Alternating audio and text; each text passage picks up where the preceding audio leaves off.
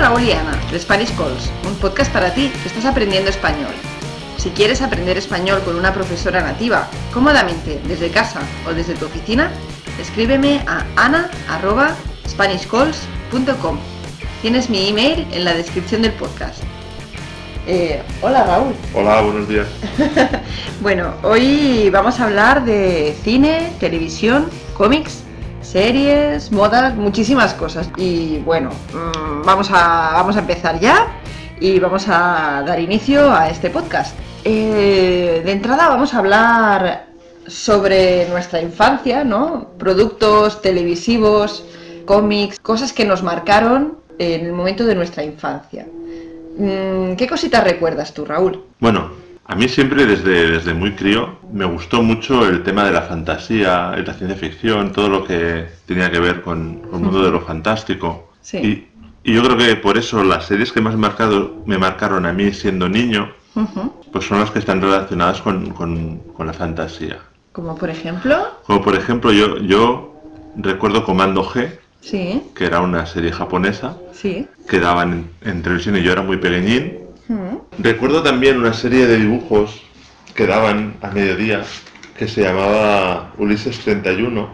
Ah, sí. Y oye, ¿de qué iba Comando G y Ulises 31? Porque dices que eran fantasía.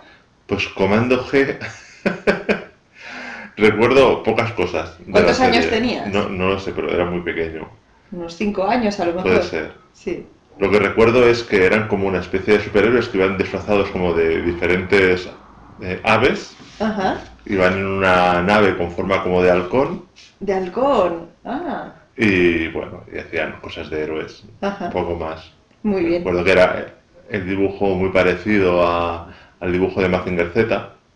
Ajá. Pero en cambio a mí, por lo que fuera, Mazinger Z no, o no la vi o no, no conectó conmigo, pero Ajá. sí Comando G. Comando G, sí, porque bueno, Mazinger Z es una serie que sí que, o sea, yo sé que hay mucha gente de nuestra generación, o igual era para gente un poco que, claro, yo nací en los 80 y tú a, finales 70, de los claro. 70, ¿no? Entonces creo que la gente más mayor sí que, pues, a esa gente le impactó mucho Mazinger Z, Mm. pero creo que nosotros éramos demasiado pequeños. Entonces, bueno, ¿y Ulises 31 de qué iba? Pues Ulises 31 era como una adaptación de la Odisea de Homero, Sí, ¿eh? pero Qué interesante, ¿no? Ambientado, contenido más sí. cultural, ¿no? era ambientado en, en el espacio. Ajá. Entonces, en vez de vagar en un barco, Sí. Ulises baj- viajaba con, con sus tripulantes en una nave espacial por el espacio intentando volver a su, su planeta, algo así. Ajá, Tampoco lo recuerdo Claro, es que eras muy pequeño, ¿no? Mm. Y luego, eh, no sé, ¿qué más Hombre, series? Una serie que, me, que también me marcó muchísimo fue Transformers, Ajá. serie de dibujos. Bueno, sí, Transformers. ¿Era como una especie de Mazinger Z también? ¿O no? Bueno, era de robots, Mazinger Z era un robot gigante, Transformers, pero Mazinger Z Sí. era un- una nave, realmente Claro. era- iba tripulada por un personaje, por un ser humano, y, y Transformers eran seres vivos, Ya, ya, es diferente. y eran, eran- Claro, yo, yo es que, claro, todo esto me cogió realmente pequeña, porque claro, Mm. yo, claro, tenemos un- unos poquitos de años de diferencia, ¿no? Eh, hay unos años de diferencia entre tú y yo, suficientes como para que esto para mí, pues, me pillara muy, muy pequeña. Entonces, claro, yo recuerdo eh, en mi generación había programas infantiles, ¿no? Mm, que, bueno, mm, yo creo que eran más para niña, puede ser. Puede ser. Entonces, bueno, porque claro, el tema de los robots, los viajes en el espacio, la ciencia ficción, no sé, se enfocaban un poco como un contenido más enfocado a los niños. Había muchas diferencias en esa época entre niños y niñas y cómo se educaba a los niños y cómo se educaba a las niñas. Y bueno, en mi caso, pues eh, había unos contenidos que igual eran más unisex, como por ejemplo Barrio Sésamo. Y bueno, Barrio Sésamo yo creo que, que era un formato que estaba también en otros países. Mm. Eh, no sé cómo se lleva, llamaba en Estados Unidos, pero creo que también existía. Sesame Street. Algo así, ¿no? Mm. Sí, bueno. En fin, eh, la cuestión es que es un formato que lo copiaron idéntico y lo pusieron en España. Y bueno, pues tenía mucho éxito aquí. Y luego también, eh, bueno, ya mm, empezaron a llegar algunos manga. Y los manga al principio yo creo que, creo que eran un contenido muy enfocado a las niñas. Porque, por ejemplo, pues estaba, había una serie que se llamaba Candy Candy Ujú. y eran unos mangas como muy Pero no eran manga, eran series de dibujos. Bueno, sí, Porque los claro. mangas. Claro, sí, los mangas son- cómic. Sí, es lo, es Sí, es papel, están impresos es en papel. Que yo eran series Sí, sí, animadas, sí. el concepto de manga todavía no nos había Todavía no llegado. existía en España Mm. tal cual. Eh, sí, pero bueno, eran pues lo típico, ¿no? Los dibujos estos con los ojos muy grandes, Ujú. eh, de, de esa escuela precisamente, ¿no? Y, y bueno, mm, también había otras series como El Osito Misha, eh, que bueno, eran, eran series muy, como muy femeninas, porque eran muy inocentes, con una música... ¿Tuviste la idea del arce? También, también. Y, y esta de las ardillas. También. Eh, ¿Cómo se llamaba? No me acuerdo. Eh, Vanity Flappy. Vanity Flappy, exactamente. Sí, pues llegaron una serie de, de com- no, es que claro, no eran cómics, eran dibujos animados de Japón, ¿no? Y eran todo de animalitos que hablaban, o de, o de el, el de Candy Candy era realmente lo que, lo Tuvo que- mucho éxito en España. Sí, porque era un culebrón para niñas. O sea, era un culebrón, es una telenovela, ¿no? Eh, para niñas. Soap opera.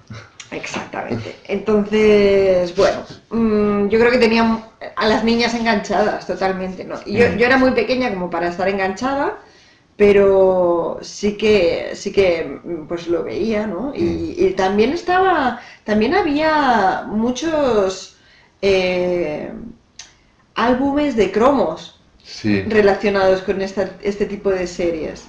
Entonces empezaron a salir unos álbumes de cromos que eran de una marca que se llamaba Panini y, y tú podías coleccionar los cromos y, bueno, dentro de, de los colegios pues era muy habitual pues que uno se hacía la colección de, de Candy Candy. Yo ¿no? recuerdo Y- que era muy habitual en esa época. Sí, Esto ya no, ya no ocurre, pero en aquella época venía una persona a la puerta de un colegio sí, y regalaba sobres de cromos, incluso Ah, sí. álbumes. sí, sí, sí, porque claro, ellos los tenían y... Lo promocionaban. O sea, la persona que promocionaba los cromos, por ejemplo, Panini, Sí. enviaba un comercial a la puerta de un colegio a regalar cromos. Y regalaba unos cuantos sobres entre los chavales de algunos álbumes Sí. y de esa manera te creaba la, pues, la necesidad de, de- de acabar aquella colección. Sí. Yo recuerdo que, que yo, yo- mi, mi familia era muy humilde y nunca pudimos hacer ninguna colección de cromos. Pero recuerdo pues eso, varias veces Sí. recibir un, un paquete de cromos Ajá. o algún álbum de Ajá. pues gente que venía a promocionarlo al colegio. Sí, yo, a ver, claro, yo vivía en Mallorca en esa época y eh, supongo que no, que no había tanta difusión de algunas cosas, ¿no? Mm. Pero claro, en Barcelona tenía que Sí. ser, claro. Y ahí se creó la famosa frase que decían los padres a los niños de no chupes los cromos que llevan droga. ¿Ah, sí? Sí. Eso no lo ¿No lo has sabía. oído nunca? No. Eso se decía. Ah, porque venía un señor... Porque yo un señor que no sabía quién era y te regalaba cromos. Vale, Entonces no chupes los cromos que a lo mejor llevan droga. madre mía. Sí, porque en esa época, claro, los cromos eh, que se coleccionaban no eran pegatinas, no eran stickers, eran Cromos de unos cromos de cartón y tú Los- usabas pega- pegamento para poder pegarlos en el álbum. Sí. Sí, es verdad. O eran como cromos. O Algunos eran como como cromos y, y se Y había que había chuparlos. que chuparlos y ponerles algo Sí, húmedo. sí. Muy bien. Bueno, y... Y yo recuerdo una serie también Sí. que, que se llamaba Droids, ¿Droids? que estaba protagonizada por R2D2 y C3PO ¿En serio? de Star Wars. R2D2 Sí. y C3PO. Sí, aquí decimos R2D2 y, Y C3PO. C3PO, sí, es verdad. Bueno, eh, también en esa época pues tenía mucha fama pues la Warner, ¿no? Con, o sea, venían Los dibujos, dibujos. también de Estados Unidos Sí. y bueno, pues yo recuerdo pues con mucho cariño algunos de ellos, ¿no? Eh, Super Ratón, Sí, a mí me gustaban mucho todos los que tenían que ver con algo fantástico, incluso aquí. Entonces, a mí Tom y Jerry nunca me, me entusiasmaron, a mí sí me gustaban mucho. Pero yo era súper fan de Super Ratón, de la hormiga atómica. Sí. Curiosamente me gusta mucho también el pájaro loco. Ay, es que el pájaro loco era genial, porque, bueno, era como una locura, ¿no? Porque era como un torbellino. Y, bueno, no sé, Mm. era muy, era un, era muy simpático, la verdad. Sí. Y bueno, luego también llegaron, bueno, Disney, por supuesto. Ujú. Eh, aquí llegó Disney y, y, bueno, pues mm, todos los niños veían las películas de Disney. Era una cosa muy, muy habitual. Eh, íbamos al cine a ver las películas que salían de Disney. Yo nunca fui a ver la peli de Disney, a mí me pilló ya más mayor. Tú eras más Disney. mayor. Claro. Es más de tu generación. Sí, es más de mi generación. Yo, yo me tragué todas las películas de Disney que salieron en aquella época. Primero, por mí, porque yo era niña, entonces mis padres me llevaban a ver las películas de Disney. Pero luego también, eh, porque claro, soy, soy la mayor de todos mis hermanos. Entonces también iba con mis hermanos a ver las películas de Disney. Así que al final vi, yo creo que las últimas que salieron, o sea, después de Pocahontas, todas las que salieron después no las he visto, o las he visto, pero por verlas, pero no, no en el cine ni nada así. Pero hasta Pocahontas yo creo que todas las vi en el cine. Ujú. Entonces, bueno, sí. Había otras series también que eran súper míticas, como por ejemplo El Coche Fantástico. Ah, sí, bueno, claro, que tuvo Y muchísimo éxito en España, MacGyver, MacGyver. es verdad. Que decían que... equipo A. El equipo A, por supuesto. Sí, es que además lo, podía- lo ponían a todas horas. O sea, eran tres series que en verano las veías a todas horas. Y que yo creo que, que son series que a lo mejor han durado tres temporadas Sí, o cuatro, Sí. pero se han estado emitiendo durante 20 años. sí, ¿no? Y, y sabes, y sabes la serie de memoria, sabes todos los capítulos que, que pasaban. Sí. Igual que El Príncipe de Bel Air, También. también eh, empezaron a ponerla en bucle cada año, cada año, cada año. Y, y, eh, bueno, nos sabemos de memoria todo, todo El Príncipe de Bel Air y- o Los Simpson. Sí. Los Simpsons son muy famosos en España porque, claro, eh, todas las temporadas que han hecho las han puesto en Antena 3, Sí. ¿no? Han puesto todo, siempre están poniendo los Simpsons, todavía hoy ponen los Simpsons. Sí. Entonces, bueno, yo creo que hay series que son súper famosas en España, y, aunque no sean españolas, Mm. porque es que, claro, eh, las ves aunque no quieras. Sí. Luego también hay series españolas. Hay series que a nosotros no nos han marcado muchísimo, pero sí a, a otras generaciones o, o a otras personas, ¿no? Como por ejemplo Verano Azul fue una, una serie que, que marcó a mucha gente Aquí en España sí. aquí en España. Eh, luego Chanquete. también, bueno, Chanquete es Verano Azul. Ah, sí. Sí. es que Chanquete era uno de los personajes de Verano Azul y bueno, era de los más queridos, así que no os vamos a hacer ningún spoiler. Así que si queréis verla, eh, se llama Verano Azul. Es una serie muy antigua, entonces bueno, pues ha envejecido, entonces para lo bueno y para lo malo, ¿no? Y luego también había una muy famosa que era Farmacia de Guardia, Mm. que también la emitieron sin descanso una y otra vez y bueno, veías crecer a los actores Mm. porque claro, era, era una familia, ¿no? Que trabajaban en una farmacia. Y, Era la típica sitcom. Sí, era una sitcom, Pero pero recurría en una farmacia. Yo creo que es mucho más interesante para alguien que quiera ver un poco de cultura española de los 70, Sí. Verano Azul. Aunque a mí no me gustaba, pero No, pero es más interesante. es más interesante porque es el, pues la zona de veraneo de un grupo de, Sí. de- de adolescentes españoles Sí. en aquella época. Y la verdad es que es muy auténtica. Sí, pero no sé qué tenemos con los médicos también, ¿eh? O sea, hablando de farmacia de guardia, Mm. porque también está médico de familia, Horrible. que también a mí no me gustó, pero tengo que reconocer que en España lo petó. O sea, fue súper importante para mucha gente, lo veían a todas horas. Sí. Y luego, Los Serrano. y Los Serrano. Los Serrano también es una serie que para mí es espantosa, pero bueno, que tuvo mucho éxito. Entonces, bueno, Sí. em, es, es mi opinión. Para mí, a mí no me Actualmente, gusta, pero actualmente está la que se avecina, la que se que avecina, también es horrible. eh, para mí sí. Para mí es... eh, sin embargo, hay series españolas que yo creo que están muy bien hechas, eh, más actuales a lo mejor Mm. también. porque, bueno, la sensibilidad ha cambiado mucho también. Mm. Entonces yo creo que hay, por ejemplo, a mí me gusta mucho una serie que, que estamos viendo tarde porque es del 2016, pero Yo, la estamos viendo sí, ahora, o anterior. anterior, incluso. diría, ¿eh? Pero se llama El Ministerio del Tiempo. Pero os la recomendamos sí, 100%. es muy interesante porque habla de la historia española, pero desde un punto de vista cómico. Y crítico. Sí. La verdad es que la serie es muy crítica y es de agradecer. Sí.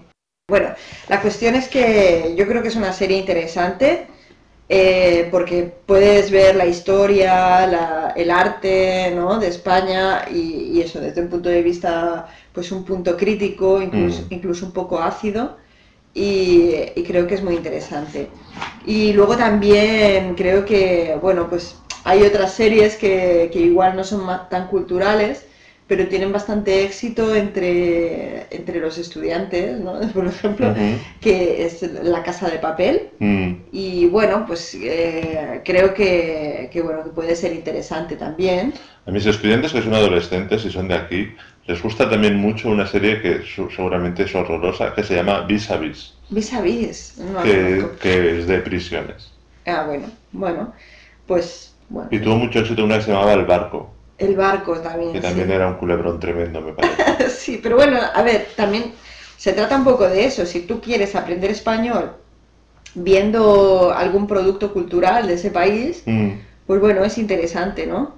Eh, engancharte, ¿no? Y, y- y tener que ver cada capítulo, bueno, pues... Bueno, y otra opción son los culebrones culebrones, Sí, que bueno, tuvieron mucho éxito en España, venían de Sudamérica. sí, hay muchísimos estudiantes que aprendieron español solamente, bueno, aprendieron hasta un nivel, claro, pero aprendieron español solamente viendo culebrones. Porque claro, es lógico, ¿no? Si no están doblados en tu idioma y, o, o subtitulados, ¿no? Al final acabas entendiendo muchas palabras, ¿no? Mm. Porque claro, sigues aquella serie y además eran muchísimos capítulos los Sí. culebrones. Sí, Así sí. que, bueno, eh, yo creo que, que hay un mundo ahí de series para ver y para aprender español, sobre todo. Bueno, vamos a hablar rápidamente sobre, sobre porque se nos va el tiempo, Sí, ¿vale? Entonces vamos a hablar un poquito sobre eh, de TV3, que es la Sí. televisión local catalana. Mm.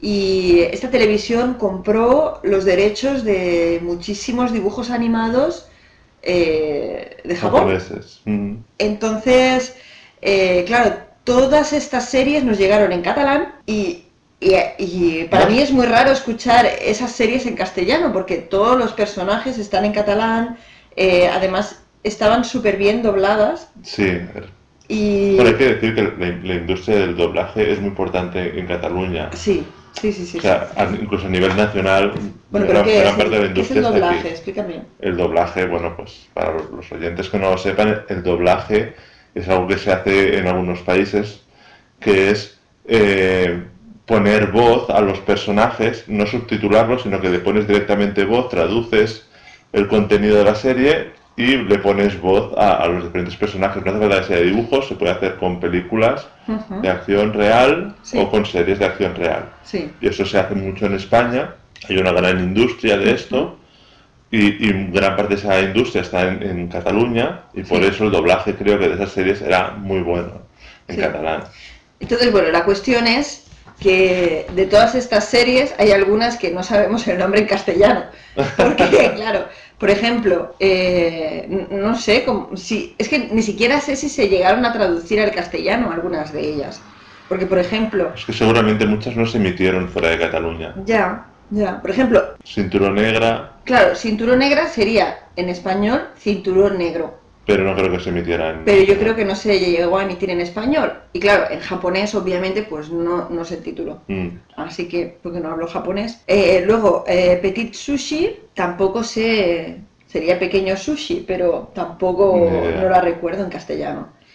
Y luego... Pero bueno, la- las, las que más éxito Mm. tuvieron en España fueron Dragon Ball en primer lugar Sí, y a partir de ahí... en pues, catalán era bola de drag. Sí. Y Caballeros del Zodiaco también tuvo muchísimo Ah, éxito. sí, sí, sí. Bueno, de hecho fue la primera. No, ¿No? fue Dragon Ball la primera. ¿Dragon Ball fue la primera? Sí. Mm. Bueno, eh, era diferente todo el, el concepto este de la animación que provenía de Japón. Sí, a partir de ahí vino, vino el manga ya en papel, tuvo tanto éxito la serie que, que aparecieron los primeros mangas en España. Sí, y vinieron series también. Luego vinieron muchas series, sí. ¿Cómo se llamaba aquella? Ah, los Power Rangers. Ah, sí, Lo claro. petaron tanto, era una cosa, no sé. Y yo, yo pensaba, digo, pero es que es horrorosa esa serie. Y no sé, o sea, tuvo muchísimo éxito. No sé, no sé, No yo. sé. Sí, era una cosa súper extraña. No, en mi casa no veíamos. Porque era como. horrible. Sí, es que era como súper antinatural. Todos los movimientos, el, lo veíamos muy, muy cutre. Sí, Bueno, cutre significa de poca calidad. de poca calidad, ¿no? Mm, Falso, ¿no? Sí. En fin. Eh, bueno. Aparte de mm, los dibujos, ¿qué? Aparte de bueno, sí, a ver, estaban los vigilantes de la playa. To- todas las cosas que venían de Estados Unidos eran muy famosas en España. Teníamos eh, los vigilantes de la playa, eh, los problemas crecen también, que era como una comedia Mm. familiar también. eh, cosas de casa, Sensación de vivir. sensación de vivir, sensación de vivir eh, fue, bueno, súper importante aquí para los adolescentes en esa época. Mm. Eh, luego también vino Melrose Place, pero todo el mundo entendió que era como una copia. Entonces, bueno, la que realmente tuvo mucha fama fue Sensación de Vivir. Sí. Y, y bueno, pues estábamos súper súper enganchados. Y, y bueno, nos gustaba mucho y coleccionábamos también fotos de revistas. eh, salió- salieron algunas revistas como Super Pop, La Vale. Y entonces eh, los- lo que hacíamos era recortar las fotos y, y forrar carpetas. mm, Bueno, era como una especie de personalización Mm. de, de las cosas, ¿no? Ay, a mí me impactó mucho una serie, Sí. una serie que se llamaba V, Ah. que luego Sí, han, hecho, era- han hecho una versión moderna. Sí, yo, yo era muy joven para, para esa serie todavía. Cuando salió, Sí, yo era muy jovencita. Entonces, bueno, sí que la vi, obviamente, porque la veía todo el mundo, pero no... yo creo que fue de las primeras series de ciencia ficción Hmm, que tuvieron un éxito tremendo en España. Sí. Había... Bueno, llegaron a vender chucherías con forma de ratón Sí, para que te comieras el ratón, como hacía Diana. Sí, yo, yo compré ratones de, en forma de gominola. Bueno, Sí, sí, gominola- sí. gominolas en forma de ratones, de hecho. Mm, Y, y nada, fue súper interesante, es verdad. Y luego, ¿algunas películas de la infancia tienes? Yo la primera película que vi en el cine, y la recordaré siempre, fue E.T. E.T. Sí, E.T. el extraterrestre, en español. sí, y eh, sí, fue una película que impactó mucho y, y que bueno, es que fue de las primeras que, que yo vi Mm, que, que era pues muy diferente ¿no? de lo que estábamos acostumbrados. mm, Luego vinieron otras, ¿no? Como las tortugas ninja y todo eso, pero bueno, aparte de las de Disney, claro, Mm. ET era, era muy diferente. Primero porque era película, no era de Sí. dibujos animados. Y segundo porque empatizabas mucho con el- el- los personajes. sí. Porque al final eran unos niños que se habían encontrado un extraterrestre y lo tenían como mascota prácticamente, Sí. ¿no? Y era muy, muy interesante. Eh, luego también vinieron otras películas que, bueno, ya en la adolescencia a mí me impactaron bastante, Sí, como por ejemplo, pues Gris. Eh, bueno, claro, estábamos todos locos ahí bailando en el colegio las canciones de Gris y, eh, y bueno, no sé, ¿qué, qué recuerdas tú de la a mí adolescencia? de la adolescencia, películas que me marcaron, Predator, Depredador en español. Sí.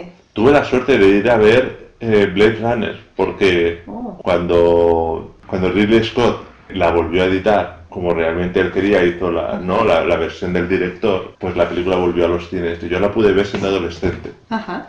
También pude ver eh, cuando volvieron a editar Star Wars, que es la versión con todos los efectos extras que añadió George Lucas, que para muchos es, es un horror. Sí, Pero la pude ver en la cine. pudiste ver en el cine, claro. Sí, sí, sí. Sí, no hay... ¿Qué más? Bueno, Mad Max Mad Max. 2. Dos. la uno no. Sí, bueno, eh, pues yo no, no pude ver todo eso, porque era muy pequeña. Entonces, bueno, mm, mi adolescencia, la verdad es que en la adolescencia me volqué más en la música. En otro capítulo hablaremos más sobre Pues música sí, también. Tenemos que hacer un capítulo sobre música. Sí, hay mucho que, sí, sí, que hay decir. mucho que hablar sobre Hay música. mucha, mucha música española interesante. Que la movida A la movida madrileña. madrileña y cómo cambia el cine en España y la música y, y la cultura. Sí, yo creo que sí, que se podría hacer. Bueno, pues hemos hablado un poquito de nuestra infancia, de cómo algunas series nos afectaron, de qué fue lo, lo más importante en España durante los años 80 y 90, Ujú. básicamente. Y bueno, simplemente deciros que gracias por escuchar.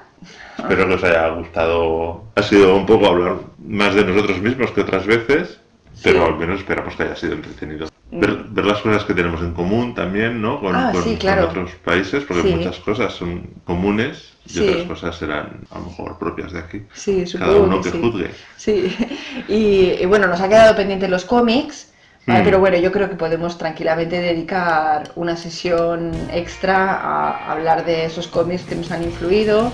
Sí, y podemos incluir también el, el cómic español, que seguramente eh, pues tus estudiantes y, nuestros oyentes no están tan familiarizados con, con- con el cómic español, pero que es muy...